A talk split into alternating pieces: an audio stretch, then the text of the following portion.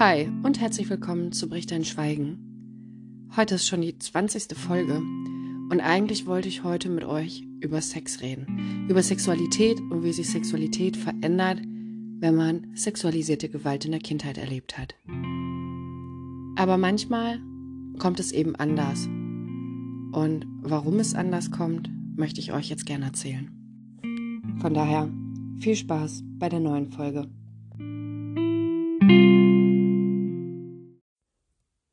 Die Tage, an denen es mir nicht gut geht, sind selten geworden. Früher war dieser Zustand ja etwas, was Dauerzustand war. Und dieser Normalzustand, den ich jetzt eigentlich habe, dass man morgens aufwacht, gut gelaunt ist, dass man Pläne hat, Ziele hat, dass man Lust aufs Leben hat, Lust auf den Tag hat, das gab es früher nicht. Und auch, wenn man sein Trauma verarbeitet hat, gibt es Tage, an denen man sich scheiße fühlt. Und genau heute ist so ein Tag. Eigentlich ging es schon gestern Abend los. Ich habe das gestern schon gemerkt. Und da ich natürlich ja auch in der Therapie gelernt habe, mir für alle Gefühle, die aufkommen, auch Zeit zu nehmen, den Raum zu geben, habe ich das gemacht.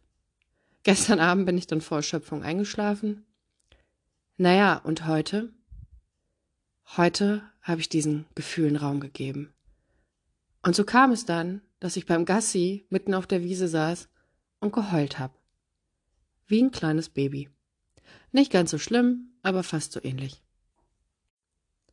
Und ich habe mir diese Zeit genommen, vorm Gassi, nach dem Gassi, während des Gassis, da einfach genau hinzugucken und zu schauen, warum bin ich jetzt gerade so traurig.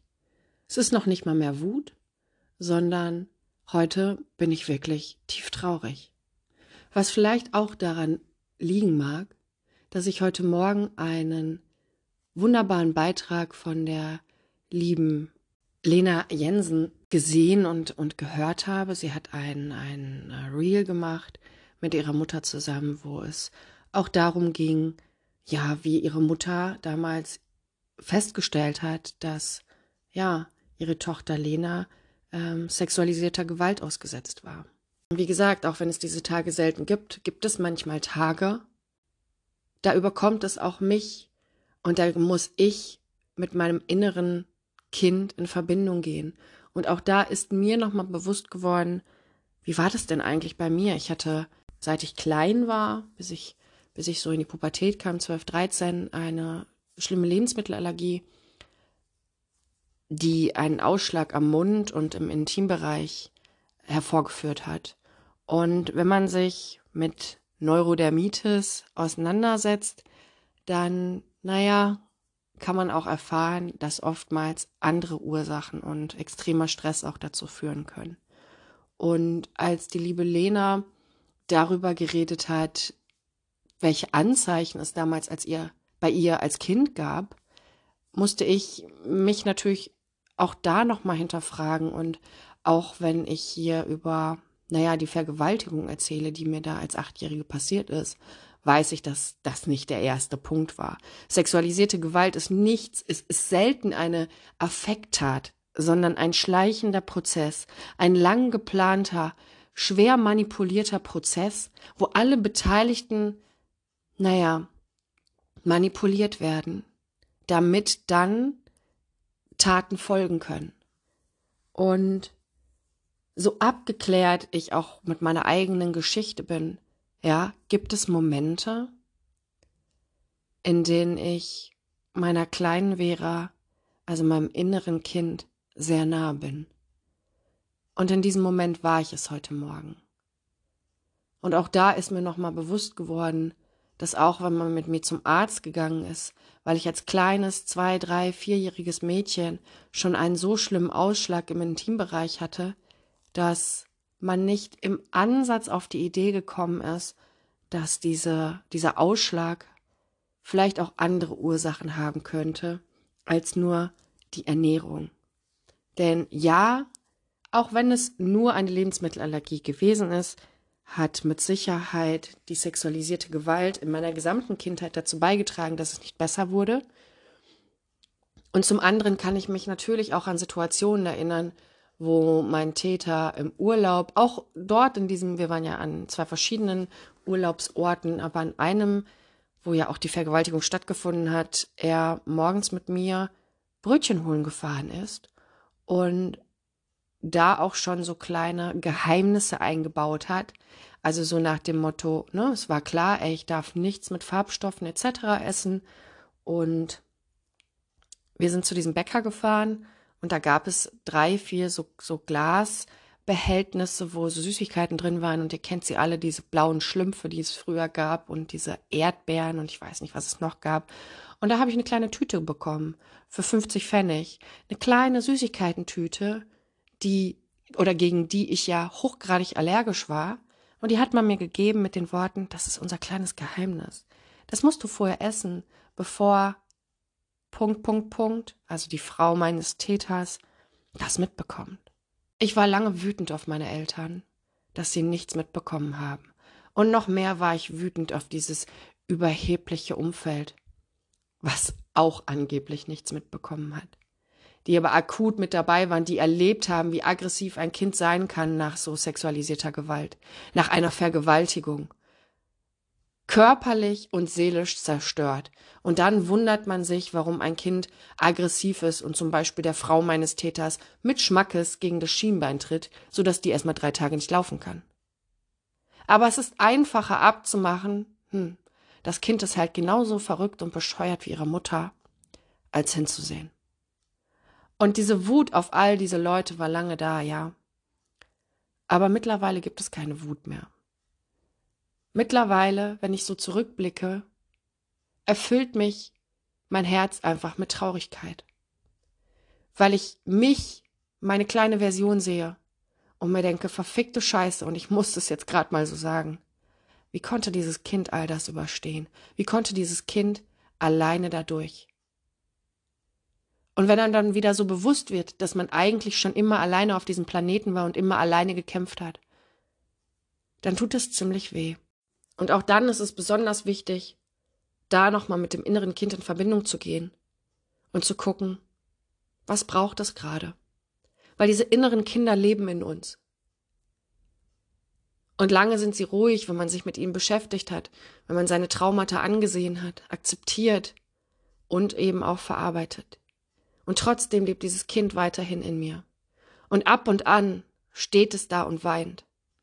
Ab und an fühlt es sich ungesehen fühlt es sich alleine. Ich bin jetzt die Frau, die ich mir als Kind gewünscht hätte. Diese Person, die ich mir als Kind gewünscht hätte, dass sie mich beschützt und begleitet.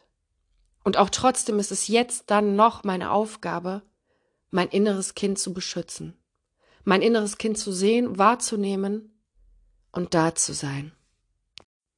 Und ich glaube, ich habe in der Therapiefolge erzählt, dass ich von dem Konzept inneres Kind erstmal gar nichts gehalten habe und mir gedacht habe, was für ein Schwachsinn. Aber es hat einen Sinn und es hilft uns, mit unserem alten Ich in Verbindung zu gehen und auch da unsere Wunden zu heilen. Wir alle haben verletzte innere Kinder. Und wir haben jetzt die Möglichkeit, als Erwachsene anders zu handeln, und anders mit unserem damaligen Ich umzugehen. Also habe ich mir die Zeit genommen und mit dem inneren Kind gesprochen, mit mir gesprochen. Wirklich so, als ob dieses Kind vor mir wäre.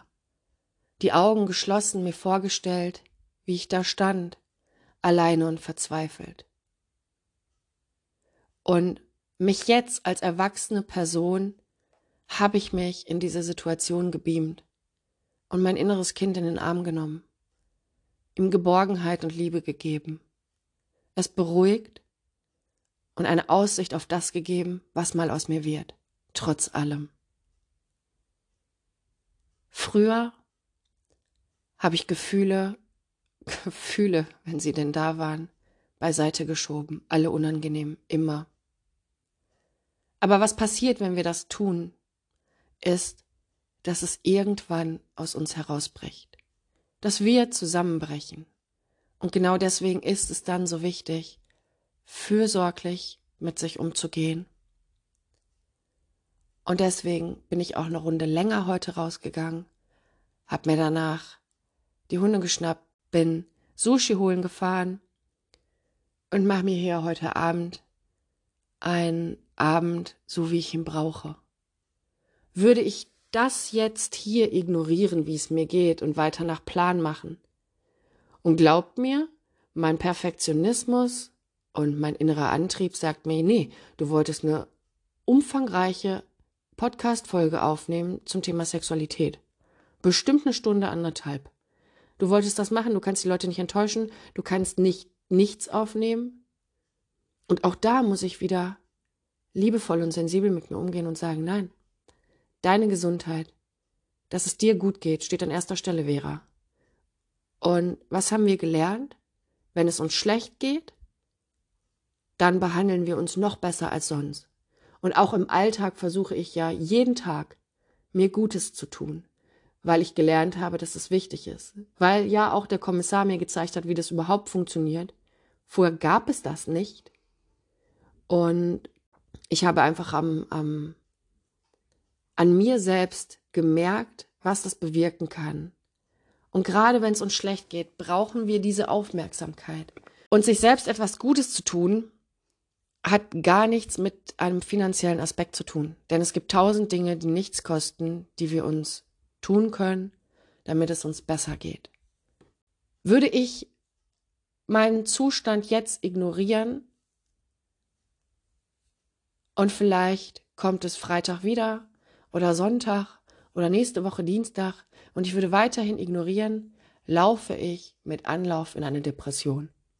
Denn auch wenn du deine Scheiße geheilt hast, wenn ich frei von Depressionen bin, wenn ich frei von meinem Trauma bin, will ich nicht sagen, weil frei, ich habe meinen Frieden gefunden. Und ich bin dabei zu heilen. Ich habe einen großen Part geheilt, einen extrem großen Part. Das sehe ich als Privileg und ich bin extrem dankbar dafür, dass alles so gekommen ist und ich den richtigen Riecher, das richtige Bauchgefühl hatte. Aber man heilt sein Leben lang. Man heilt sein Leben lang. Und sind es auch nur, in Anführungszeichen, die körperlichen Beschwerden, die man heilen muss. Ist es doch so, dass Depressionen ja nicht aus dem Nichts entstehen. Depressionen entstehen, weil wir nicht auf unsere Bedürfnisse hören können oder konnten, weil wir unsere Gefühle nicht ernst nehmen konnten oder durften, und genau deswegen ist es so wichtig, sich an die erste Stelle zu stellen. Und alles andere danach. Wirklich alles andere, radikal, alles andere danach. Das war etwas Extremes, was ich lernen musste, weil ich lange gedacht habe, wenn ich mich an die erste Stelle stelle, dann bin ich egoistisch wie der Rest der Welt. Und dann bin ich nicht mehr ich, und ich habe doch immer an alle anderen als erstes gedacht und, und dann erst an mich. Wenn du heilen willst, stellst du dich an die erste Stelle. Ja, aber das ist doch so schwierig. Ich weiß doch genau, wie es sich anfühlt, wenn es einem schlecht geht. Und genau deswegen will ich doch anderen helfen. Nein. Du rennst vor dir selbst davon. Du kannst niemandem helfen, wenn es dir schlecht geht zu verstehen, dass du wichtig bist, dass du wertvoll bist und dass du die Zeit anhalten darfst, um für dich zu sorgen. Das ist ein wichtiger Punkt, auch bei der Heilung. Zu sagen, meine Gesundheit ist jetzt wichtig. Und da ist es völlig egal, welche Verpflichtungen ich habe, welche Jobs ich habe, was ich tun muss. Ich muss gerade an mich denken. Ich kann natürlich verstehen, dass das schwierig ist, wenn man Kinder hat, wenn man Familie hat, weil man einfach Verpflichtungen hat von außen, die man erfüllen muss, in Anführungszeichen. Aber auch da bitte ich euch zu gucken, wie ihr euch Hilfe holen könnt, dass ihr wieder atmen dürft. Dass ihr an euch denken könnt. Dass ihr für euch sorgen dürft. Denn wenn lange nicht für einen gesorgt wurde, dann nimmt man das irgendwann für selbstverständlich und dann glaubt man, sowieso nach sexualisierter Gewalt. Man ist es nicht wert, dass einem was Gutes passiert. Ist es nicht nach all der Scheiße umso mehr, umso wichtiger, jetzt sich etwas Gutes zu tun und auf sich zu achten? Absolut. Niemand achtet auf dich, wenn wir es nicht tun. Wenn wir es nicht selbst tun. Und dafür muss man ehrlich zu sich selbst sein. Und das ist schwierig, gerade wenn es einem gut geht, lange. Ich muss aber auch keine Angst davor haben, dass dieser Zustand jetzt, dieser Tag heute, etwas ist, was sich wieder in meinen Venen verankert und für immer bleibt. Nein, dafür gebe ich diesem Gefühl oder diesen Gefühlen den Raum, die Zeit, mir das zu sagen, was es sagen möchte. Und ich sage euch, was da meine Medizin ist. Ganz einfache Sache. Ich setze mich gleich aufs Sofa, stecke mir meine Kopfhörer in die Ohren und mache Musik an. Weil mit Musik ich immer alle Gefühle, auch die man indirekt unbewusst verdrängt, freilassen kann. Ich komme an jeden kleinen Fitzel ran. Und wenn ich da gleich zwei Stunden sitze und weine, dann ist das so. Ich kenne aber auch mein System mittlerweile. Ich kam früher lange nicht aus dem Weinen heraus. Auch in der Retraumatisierungsphase habe ich mehr geweint als den Rest meines Lebens und ich habe viel geweint in meinem Leben. Aber ich kenne mein System seit der Retraumatisierung. Es packt alle Energie, die es hat, für anderthalb Stunden, zwei Stunden auf das, was es verstehen möchte. Und dieses, ich setze mir Kopfhörer auf und höre Musik, die mich berührt und die mein Herz quasi öffnet, so dass ich mir in der Tiefe Schicht für Schicht, Stück für Stück immer weiter anschauen kann, was mein inneres Kind und was auch ich gerade für Sorgen oder für Traurigkeiten in mir habe. Und dann ist es nach anderthalb Stunden, zwei Stunden gut. Dadurch, dass ich mir intensiv diese Zeit nehme und es nicht verdränge und es nicht auf, sich aufblähen und aufpusten kann, reichen diese anderthalb Stunden, um der Traurigkeit in mir die Beachtung zu geben, die sie verdient. Ja, Unangenehme Gefühle wollen wir nicht spüren, aber eigentlich sind das die Gefühle, die wirklich mit uns in tiefe Verbindung gehen und uns wirklich klar die Wahrheit über uns selber sagen. Die uns sagen, da hast du vielleicht die letzten Wochen nicht hingeschaut. Schau mal, was ist es? Was fehlt dir? Was möchtest du? Was macht dich traurig? Es ist okay, dass es dich traurig macht, egal was es ist. Egal wie oft ich dann auch früher schon gedacht habe, ja gut, aber da habe ich jetzt 20.000 Mal drüber geweint und eigentlich fühlt es sich für mich gar nicht mehr so an, als ob ich deswegen traurig bin. Und oh, ich habe ja viel schlimmere Sachen schon erlebt. Also ich muss ja jetzt nicht wegen so einem Furz traurig sein. Doch. Doch. Unsere Gefühle sind immer berechtigt. Immer. Immer. Und das ist nämlich auch das, wenn du in toxischen Verhältnissen, in dysfunktionalen Familien, mit narzisstischen Eltern, vielleicht mit Eltern wie meine Mutter, die eine Borderline-Störung hat, die selber Schwierigkeiten hat, Gefühle zu zeigen oder ihre Gefühle überhaupt zu benennen, ähm, wenn du da aufgewachsen bist, dann hast du gelernt, nicht auf deine Gefühle zu achten, sondern auf die von den Leuten um dich herum. Das war überlebenswichtig, andere lesen zu können, zu verstehen, hm, wie schlängel ich mich dadurch? Du vergisst dich selbst und schneidest, schneidest deine Gefühle ab.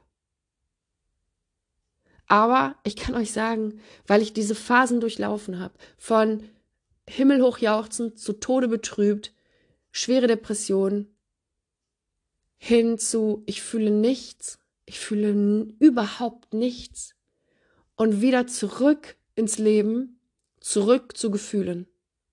Ich bin dankbar für jedes Gefühl, was ich habe. Auch ja, wenn mein Tag anders geplant war und ich dachte, hey, ich hatte gestern so einen geilen Abend bei Felix Lobrecht. Ich hatte so einen wunderbaren Abend mit, mit André, den ihr hier auch in der Sommerpause gehört habt, in der äh, zweiten, in der Sommerpause 2.0. Und mir müsste es doch super gehen. Warum habe ich jetzt so einen kleinen Einbruch? Ich kann das akzeptieren und für mich sorgen jetzt. Ich bin nicht mal das kleine Kind, was darauf angewiesen ist, dass andere mir Liebe und Geborgenheit schenken, damit ich durch diese Traurigkeit hindurchkomme. Ich bin erwachsen und kann mir selbst durch diese Traurigkeit helfen. Es ist schön, wenn Menschen da sind und ich weiß, ich telefoniere auch gleich mit meiner Freundin, weil auch ich weiß nicht, wie im Moment die Sterne stehen. Für viele in meinem Umfeld ist es gerade nicht leicht.